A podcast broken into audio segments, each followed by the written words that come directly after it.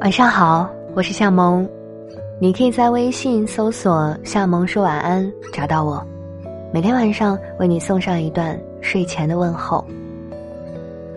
经常会听说某某长辈身居要职，退休之后呢，因为不再被众人拥簇而感到颇为失意。这让我想起来，呃，原来做公务员的时候，有一次因为公事，银行的客户经理打来电话，电话那头含笑儒雅。然后因为只有这一次通话嘛，我就没有给电话备注。后来从通话记录里面就错把这位经理的电话当成了别人，我就拨过去了，问：“哎，您是某某吗？”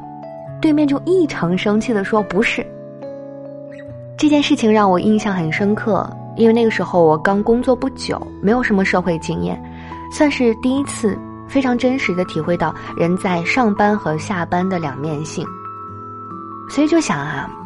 因为公事而产生的交往，不是因为你个人，而是代表着背后的公司或者组织，所以不如把因此而得来的得意也好，失意也罢，看得轻一些，也许会让自己少很多的烦恼。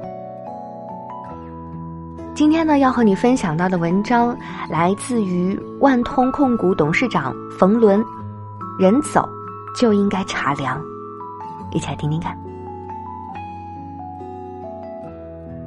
有一句话叫“人走茶凉”，用来形容世态炎凉、人情冷暖。但是我觉得“人走茶凉”是对的，朋友之间也不例外。如果人走茶不凉，朋友陆陆续续的来，你就招呼不过来了。所以不必为此大发感慨。人走茶凉的事很多，尤其在官场、生意场上。我在一个单位负责的时候。单位给我配了一个车和一个司机，当然那个时候跟司机也算是一个朋友，经常打交道。后来我落魄了，落魄之后有一个习惯，还坐那个车，他开始不太高兴，我没在意，以为他家出事，心情不好。结果他把我拉到政府门口，跟我说：“你已经不是领导了，下车吧。”就这样把我赶下车。我只好坐四毛钱的大巴回家。后来我做股票发达了，他过来套股票的信息，又来找我。当时我心里挺窝火的，想打他。不过仔细一想，他作为一个打工的，要巴结二百个领导，不容易。你走了还巴结你，累不累？另外，你已经不是领导了，他还天天拉着你，别的领导怎么看？所以说，走一个领导，茶就赶紧凉；新领导来了，他得沏新茶。如果你回到这儿，他再临时给你沏一杯茶，但他不会把茶一直热着。这样想着，我就理解他了，还是帮他买了股票。人走茶凉，再换人换热茶，这是人生经常要面对的问题。如果说人走茶老不凉，你累，他也累。当然，我说的是六十人的范围内，在六十人范围内，基本上是人走茶必须凉；但是在十个人的范围内，人走茶也是热的。三十人范围之内，时不时的温一温就行。当然，事情不是一成不变的，你认识的三十个人里面。可能有人刚走茶就凉了，而六十人甚至六十人之外的人却人走茶不凉。比如你遇到困难了，这个时候有一个朋友可能会对你伸出援手，有的朋友关系也不错，但可能他就躲了。一九八九年，我遇到一些变故。突然一下，我发现了一个问题，就是借不到两三百块钱。最后什么样的人借给我的钱呢？是世俗观念认为是坏人的借给我钱了。所谓的坏人，比如说领导看不上眼的，不正经上班的，办一个皮包公司在外面折腾的。当时在政府看来，这些都是坏人。结果借我钱的是当时我正处理的。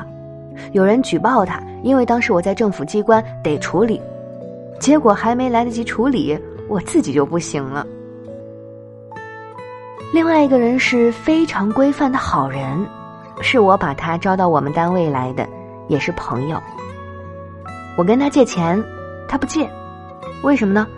他说了一大堆什么政治上的、体制内的，总之是不借了。我也没有办法。那天正好碰到所谓的坏人，我说：“你帮个忙行吗？”他说：“什么事儿？”我说：“跟你借三百块钱。”他说：“行，你明天到我这儿来一趟。”我去了，我给他打了一个条。然后坐着火车从海南回到北京。我坐万通慢慢起来后，有一次在电梯里看到了借我三百块钱的那个朋友，他说：“你现在怎么样了？”我说：“还行，就在后院。”我说：“什么时候把钱还给他？”他说：“不要，等你再发达一些，我拿着这个借条到哪儿都能找到你。”他是做导演的。后来还坐了牢，有一阵子没有联系。后来他还真找我了，说你得帮我了，我帮了他。所以说要有心理准备，并不是主流价值观认为最好的这些人，在你需要帮忙的时候就会帮助你。另外还要理解一点，当别人不帮你的时候，你要从自己身上找原因。很多领导干部自己责任一推走了。人走茶凉，你凭什么让别人给你热着？后面人又来了，人家得重新沏茶，你得宽容。这样，彼此在社会上才能找到各自的生存道路。好了，这篇文章就和你分享到这里。嗯，人走茶凉确实很现实。可是人生在世，总是高峰和低谷交错而至的。得意的时候，把自己看得轻一点；失意的时候，多爱自己一点。我们是活着给自己看的，不是吗？